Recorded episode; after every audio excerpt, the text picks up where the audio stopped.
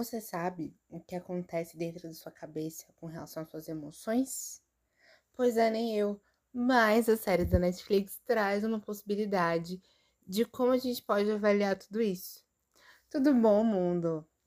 Eu sou Daniel Batista e esse é mais um episódio de Por Favor Me Leve, um podcast que fala sobre conteúdos audiovisuais LGBTs que nos transportam para outra dimensão. E no episódio de hoje a gente tem como indicação a série Recursos Humanos. A série Recursos Humanos é uma espécie de spin-off de Big Mouth. Eu nunca assisti Big Mouth, mas eu vi Recursos Humanos e eu adorei. A ideia da série é que a gente consegue ver como é o ambiente de trabalho daqueles que cuidam de nossas emoções, sendo vícios, sendo amor, sendo nossos demônios hormonais. A gente tem um pouquinho de tudo aqui. Os os monstros que vão tratar da nossa questão de vergonha própria, de lógica e dos medos, das ambições. Cada um desses desses formatos de possibilidades que a gente pode sentir, recursos humanos traz pra gente e mostra como que a gente pode ver as nossas emoções no fim das contas. E aí, o que, que acontece? A gente tem a história com início, né, da Becca, que é uma humana que tem um, um besouro que cuida do seu relacionamento amoroso, uma besouro que cuida do seu relacionamento amoroso com seu fatídico marido. E aí é, ela acaba sendo retirada do caso. Eu vou comentar já já, porque é uma das coisas que acontece no meio da história. É, mas ela é retirada do seu caso e outro besouro vem para seu lugar. E aí a gente acaba vendo como possibilidade esse outro besouro que é a sua assistente, ela se chama Amy. A Amy ela fica no lugar da Sônia, que vai agora tratar da Becca, que é a sua a sua humana, onde a Amy vai ajudar ela a tratar do seu quesito amoroso pelo seu marido e seu filho, porque ela acabou de ter um filho. Bom, a história, ela tem várias pessoas que são humanas e também vários monstros que vão cuidar de cada um desses desses rolês da vida humana. E eu achei bem legal a série, porque ela tem vários contextos LGBTs e a gente vê também a questão do amor sendo retratada e tra trazendo com muita naturalidade esse quesito de relacionamento, o formato de como as pessoas são retratadas na série também é, é bem diferente. E eu achei que é um, uma possibilidade, assim, se você para pra pensar. Se você para pra pensar que no filme do Doutor Estranho a gente sonha com as nossas outras vidas, aqui a gente vê como que a gente lida com as nossas emoções. Eu achei isso incrível, porque é um formato, assim, diferente que eu nunca tinha visto para esse tema. E eu achei isso super legal. Bom, é, contando, assim, algumas partes LGBTs da história que eu acho que são interessantes e por isso valem a pena de ser vistas. A gente tem a Sônia, que ela é retirada do seu cargo de conselheira amorosa, vamos dizer assim, da Becca. E preciso dizer, a maioria dos personagens aqui são pessoas que são conhecidas e tem, tipo, papéis grandes aí em algum local. Então, vale muito a pena assistir, porque as vozes são muito interessantes, assim, as pessoas por trás. E eu achei isso super legal nesse contexto. Bom, a Sônia, ela é retirada de seu cargo porque ela acaba ficando como humana, interpretada por quem? Por quem? A humana é interpretada por Janelle Monet. Janelle Monet é uma pessoa incrível do ramo musical que também esteve em outras séries aí da Netflix, fazendo voice-over em cima das mensagens que estavam sendo passadas na série, no Explaining, acho que voltado para a parte de sexo e conhecimento sobre si mesmo, gênero e tal. Foi bem legal. Eu assisti, inclusive, muito bom. É... Temos a Janelle Monet, eu acho que ela é uma boa pessoa para se trazer aqui. A gente tem Hugh Jackman, que é o eterno Wolverine. Ele é o personagem que faz o Dante. O Dante é um gostoso, o Dante é um gostoso. mas ele é um demônio do vício. E aí a gente fica com raiva dele, porque ele se mexe no relacionamento alheio. E isso é péssimo. Péssimo que a gente dá vontade de, de matar ele. Só que ele é um gato. Inclusive, ele tem três coisas lá que eu não posso falar aqui. Mas se você assistir, você vai dar muita risada. Inclusive, deixa eu avisar aqui que essa série ela é para maiores de 18 anos, então eu não vou falar as coisas assim de forma aberta, mas é isso. Vale a pena de assistir. Tá, passando da Sônia, que acaba se envolvendo em relacionamento, que é um dos pontos LGBTs da história com a Cláudia, interpretada pela Janelle Monet. Eu achei muito boa a história e eu achei muito legal. É, outro fato que acontece é o besouro. É o besouro Walter, que ele é um besouro gay na história que ele é icônico. Inclusive, ele se torna uma minhoca gigante por conta de uma fala sobre uma nota que a Mariah Carey a Mariah Carey faz e que ela usa de bengala e a Petra que é outra personagem foda que é uma gremlin que é a gremlin da ambição ela diz que a Mariah Carey usa como muleta essa nota para poder tipo assim ah eu vou usar isso daqui para poder impressionar os fãs e tá tudo certo vou seguir meu vou seguir meu bonde e aí todas as vezes que ele fica irritado, ou qualquer uma das pessoas que são besouros ficam irritadas, os besouros se tornam minhocas gigantes e que ficam super fortes.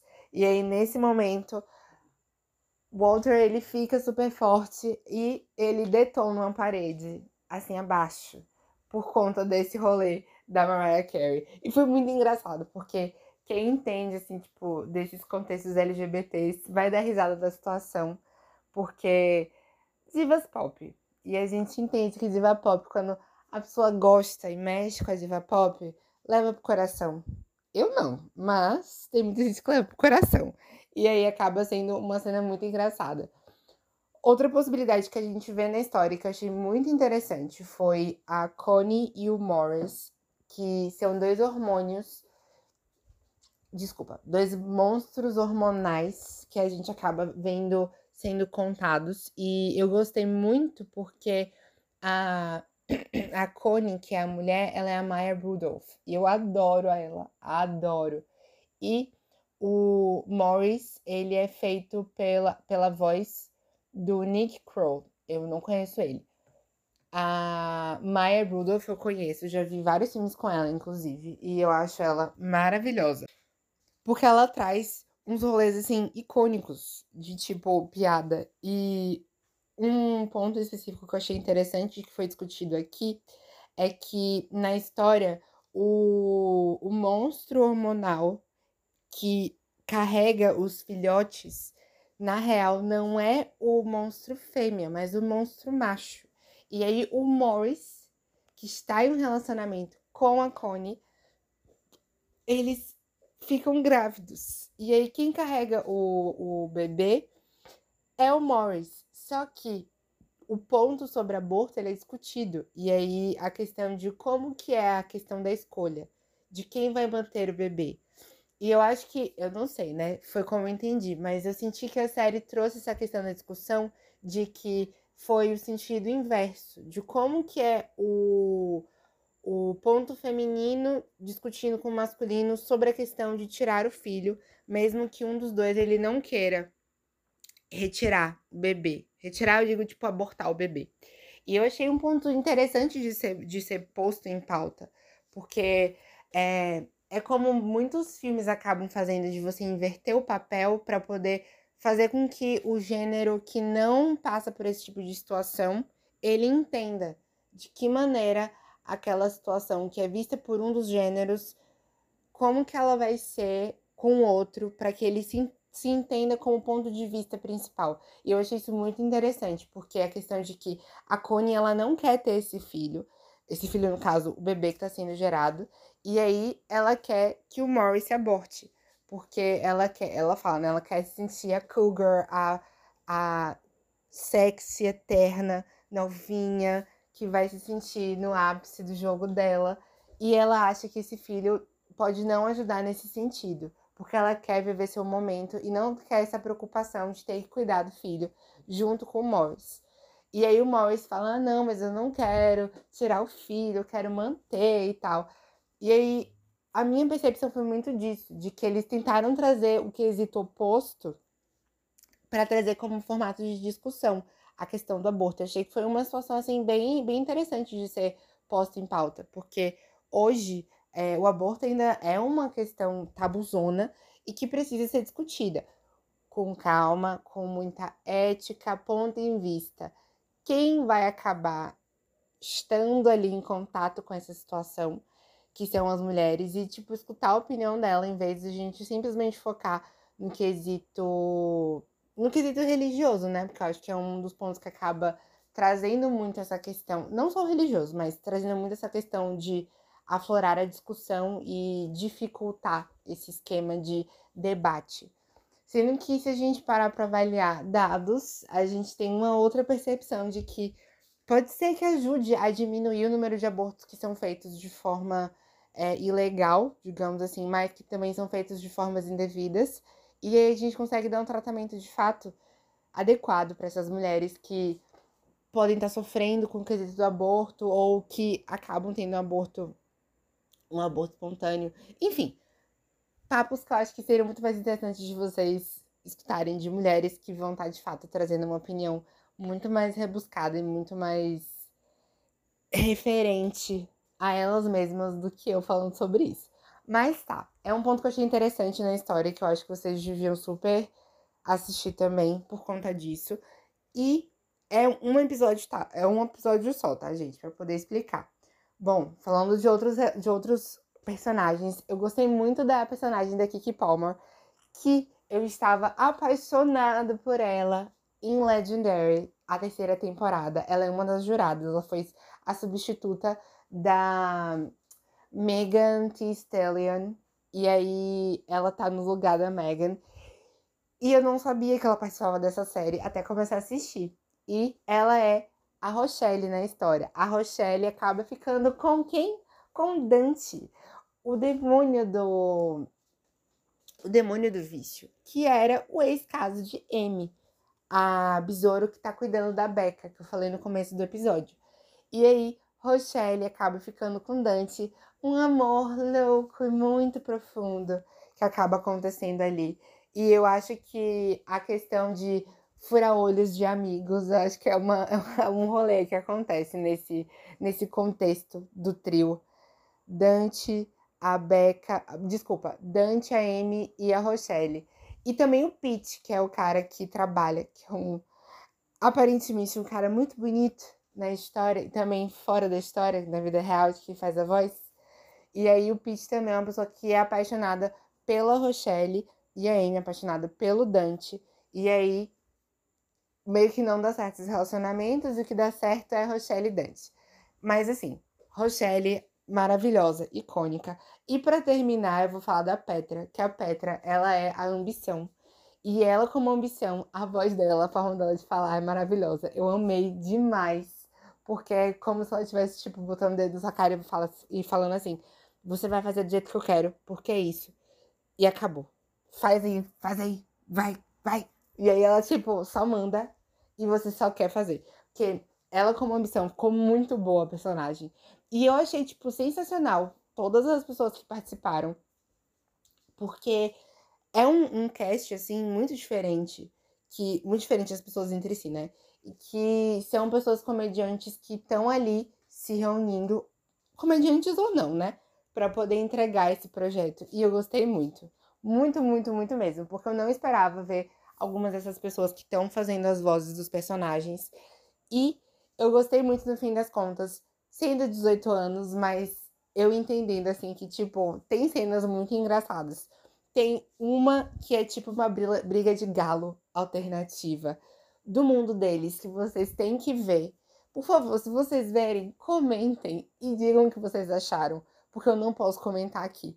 Mas o final do Rick Balboa é tudo, tudo, tudo, tudo, tudo. Eu ri, Eu ri tanto. Eu tive que pausar porque eu tava rindo, chorando de rir da forma como foi o nocaute. Eu não esperava. E quando eu vi o nocaute, eu, meu Deus do céu, isso é genial. Porque, tipo, real, velho, foi muito genial o nocaute do jeito que foi feito. E eu dei muita risada. Mas é isso. Galera, não esqueçam, a série é para 18 anos ou mais, então cuidado aí quem for assistir. E partindo para a parte técnica, a gente tem nota 3.7 no, no Filmou. Eu dou um 4,5, tranquilo, porque eu gostei muito da série e me deu vontade de assistir Big Mouth. Não vou mentir. Big Mouth parece ser muito legal, inclusive tem é, alguns personagens de Big Mouth, eu já vi, que participaram de recursos humanos e eu achei super interessante. Então, deu vontade de assistir Big Mouth também para poder entender melhor a história de Big Mouth e entender como que é essa fusão no dia a dia, porque aqui a gente vê a parte dos recursos humanos, de como que é a vida dos monstros e pelo que eu entendi, em Big Mouth a gente vê a percepção do humano sobre as suas emoções. E eu acho que é, são pontos diferentes, mas são percepções que são interessantes de serem tidas para que a gente consiga entender melhor sobre si mesmo. E é isso. Espero que vocês tenham gostado do episódio. Compartilhem com geral que tiver em conhecimento de vocês, nos seus entornos. E vamos que vamos. Se vocês quiserem escutar os episódios online, vocês podem ir no anchor.fm barra favor me leve. O site ele vai levar vocês para os links das plataformas de streaming que tem os episódios disponíveis. Eles também vão. O, o link também vai estar lá disponível para que vocês possam acessar o, o canal do YouTube, que tem alguns vídeos online. Vocês também, os vídeos, eu digo com convidados. Vocês também vão encontrar lá um link direto para o meu Instagram, arroba DaniBatista2, Dani com dois N's e Y. E vocês podem também mandar mensagem de áudio, se vocês quiserem, pelo anchor.fm barra, por favor, me leve. Os links vão ficar disponíveis nos, comentar nos comentários, eu digo, na descrição do episódio. E espero ver vocês aqui nos próximos e também as mensagens de vocês para aparecer aqui comigo. Um beijo no core, até o próximo episódio e tchau!